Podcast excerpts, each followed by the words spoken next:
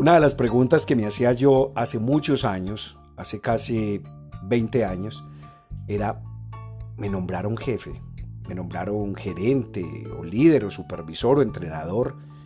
Hay gente que depende de mí. Depende, abrimos comillas. Hay gente a la cual le tengo que estar haciendo el seguimiento de su trabajo. Abrimos comillas en la palabra seguimiento. Y créame que generalmente nunca nos enseñan cómo ser unos buenos mentores, cómo ser unos buenos coach, cómo lograr indiscutiblemente que si fuimos ascendidos, posiblemente por méritos, eso lo podamos transferir a muchas de las personas que comparten funciones con nosotros. Quiero contarle algo, y es la primera verdad dolorosa que me encuentro en este mundo del, del proceso de formación. Y es que no siempre un buen vendedor va a ser un buen jefe. No siempre el mejor representante va a ser el mejor gerente. Y es porque muchas veces no vibramos en propósito de tener esa, de tener esa actividad y preferimos seguir haciendo lo que hacemos. Pero indiscutiblemente muchos de ustedes, imagino, que si tienen estas posiciones de jefatura, de liderazgo, de entrenadores, de formadores, es porque definitivamente quisieron llegar allá. Y muchos de los que me están escuchando, que se dedican al mundo de las ventas, porque recuerde que mi pasión, mi pasión es vender, se dedican también al mundo de las ventas y querrán, indiscutiblemente, llegar a una posición en la cual puedan transferir todas esas habilidades. Por eso, y de acuerdo a varios pedidos que me hicieron, estoy grabando este podcast. Este podcast donde hablo acerca de cómo generar unos buenos entrenamientos con tu gente en un antes, durante y después. Cosas que, sin lugar a dudas, no te las han enseñado. Vamos en orden. Vamos en orden. Vamos a planificar la salida a la calle, al campo de trabajo con nuestros colaboradores. Es un error garrafal lo que muchas veces encuentro yo que hacen algunos entrenadores y es salir simplemente por cumplir la cuota de acompañamientos o simplemente por salir a tener que hacer un acompañamiento. Dado lo uno, dado lo otro, ahí hay una cosa importante, no hay una adecuada planificación cuantitativa ni cualitativa.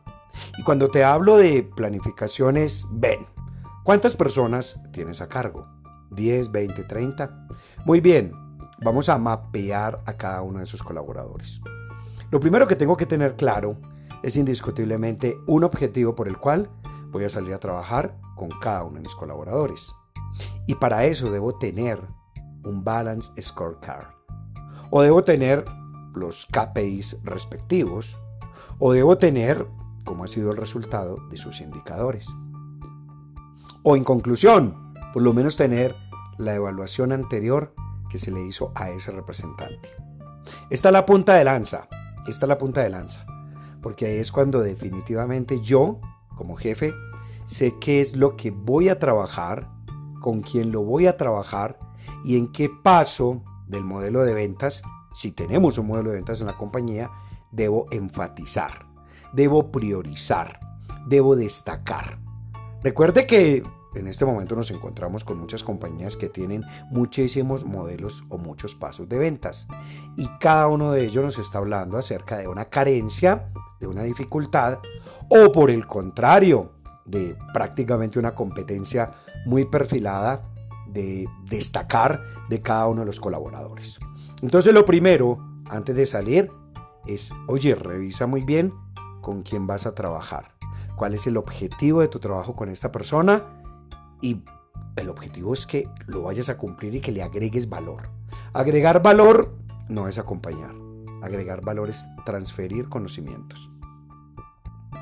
En la segunda parte, en la segunda parte ya estás llegando al escenario donde vas a acompañar directamente a tu vendedor. Mira, eh, en, en, lo personal no me gusta llegar de una vez a generar un pánico por estatus, a generar un temor. Me gusta llegar, me gusta decirle, ven, sentémonos, vamos a tomarnos un café. Hoy quiero acompañarte, pero quiero que sepas qué es lo que vamos a trabajar. De una u otra forma, saco las evaluaciones anteriores, hacemos una revisión entre los dos y empiezo a hacer un proceso de coaching. No le voy a dar respuestas, Voy a generar un diálogo donde le voy a preguntar, bueno, cuéntame, en tu evaluación pasada dijeron que este paso tenías esto. ¿Cómo vas? ¿Qué has hecho? ¿Cómo lo has fortalecido? ¿Con qué objeciones te has encontrado? ¿Qué ha sido lo más gratificante? ¿Me siguen muchachos? ¿Me siguen queridas amigas? Es decirle, vamos llevando un proceso donde él me pueda comentar, si indiscutiblemente, desde la última evaluación que le hicieron, el último acompañamiento, al día de hoy, ha sido completamente claro las tareas que tenía para trabajar. Ya con eso puedo sacar una conclusión, si definitivamente las tareas quedaron en el aire o si se vienen haciendo. Lo otro que puedo hacer es un modelo de clínica de ventas, o llamado también el role playing. Entonces, bueno, quiero que hagamos entre nosotros dos un modelo de role playing, un modelo de clínica de ventas, para mirar cómo está tu experticia frente al tema. Y lo que hago es comportarme como su cliente para generar indudablemente las objeciones, para las, generar las preguntas del producto, etc. Con esto podríamos inferir de una vez que tanto se encuentra preparado el colaborador para poder hacer la venta del producto en el escenario que tengamos para evaluar. Entonces después le digo, ahora sí, vamos a trabajar, haciendo indudablemente las correcciones del caso.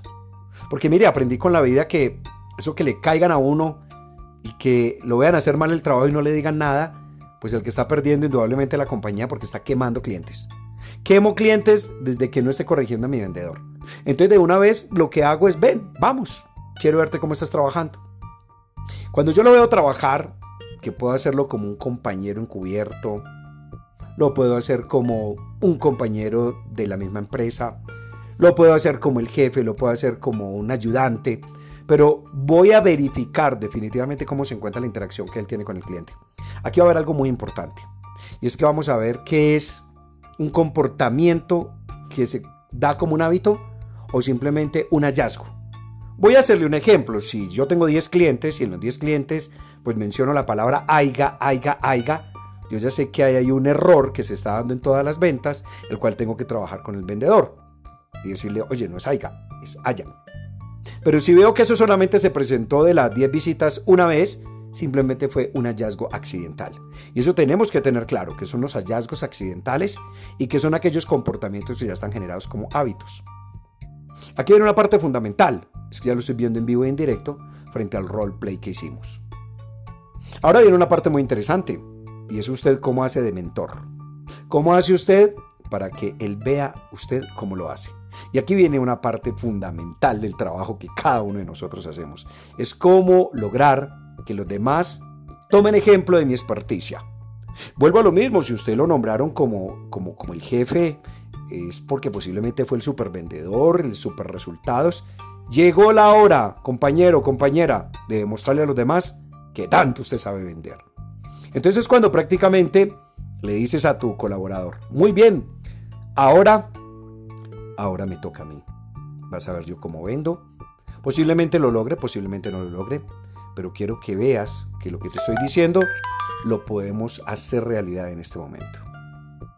Inmediatamente comienza el proceso donde él me ve vender y asegúrate de que vendas porque si no vas a quedar muy mal. No, a veces no vendemos, a veces generamos unas buenas conversaciones, pero lo ideal es vender. Y ya el colaborador tiene tres procesos importantes que tú le entregaste como habilidad. El sentarte con él antes para ver qué esperabas de él. El verlo trabajar para hacer las correcciones del caso. Y el tercero es que acabas de liderar con el ejemplo. Sí, señores. Sí, señoras. Acabamos de liderar con el ejemplo. Y eso es parte fundamental en el trabajo que todos debemos hacer como jefes, como entrenadores, como formadores, como gerentes, como el, como el nombre que tú le quieras dar. Y después de que hago ese acompañamiento, nuevamente me tomo un café. ¿Cómo nos fue? ¿Qué viste? ¿Qué podemos mejorar? ¿Qué te gustó? ¿Cómo lo harías mejor? Proceso de coaching, nuevamente. Y esto va a llevar a que tengamos una serie de objetivos para la próxima visita y una serie de tareas que el colaborador debe comenzar a trabajar. Tareas que tú le tienes que suministrar por audios, por textos, por infografías, por una página web, por una eh, escuela virtual que tengan en tu compañía, por un entrenamiento. Pero recuerda, no todos los colaboradores son iguales y no todos los colaboradores van a necesitar lo mismo. ¿Cómo estás haciendo tus acompañamientos hoy en día? ¿Cómo estás haciendo tu proceso de coaching y de mentoring? ¿Cómo estás evaluando a tus candidatos hoy en día? ¿Estás personalizando cada una de las salidas que tienes con ellos? ¿Estás haciendo el seguimiento respectivo para que cada que tú trabajes con él le agregues valor y no simplemente sea la evaluación del jefe intenso, del jefe que generalmente le está generando estrés? ¿Quién eres tú como jefe? Recuerda que tenemos una misión muy importante, una visión muy importante, un propósito muy importante. Y es ser buenos jefes, es entregar herramientas. Y cuando hablo de bueno jefe no estoy hablando de ser los maternales, estoy hablando de ser los jefes que son los encargados de entregar herramientas para que tu colaborador sea mejor todos los días. Un buen jefe le entrega las herramientas al colaborador para que llegue donde él nunca había pensado y donde ni siquiera yo como jefe creía que él podía llegar. ¿Quién eres como jefe? Formador de formadores, líderes liderando líderes. Y bueno, yo soy Gustavo Guerra. Me encuentras en las redes. Somos As Marketing, consultoría integral especializada. Y somos más que ideas. Nosotros somos innovación. Chao, chao.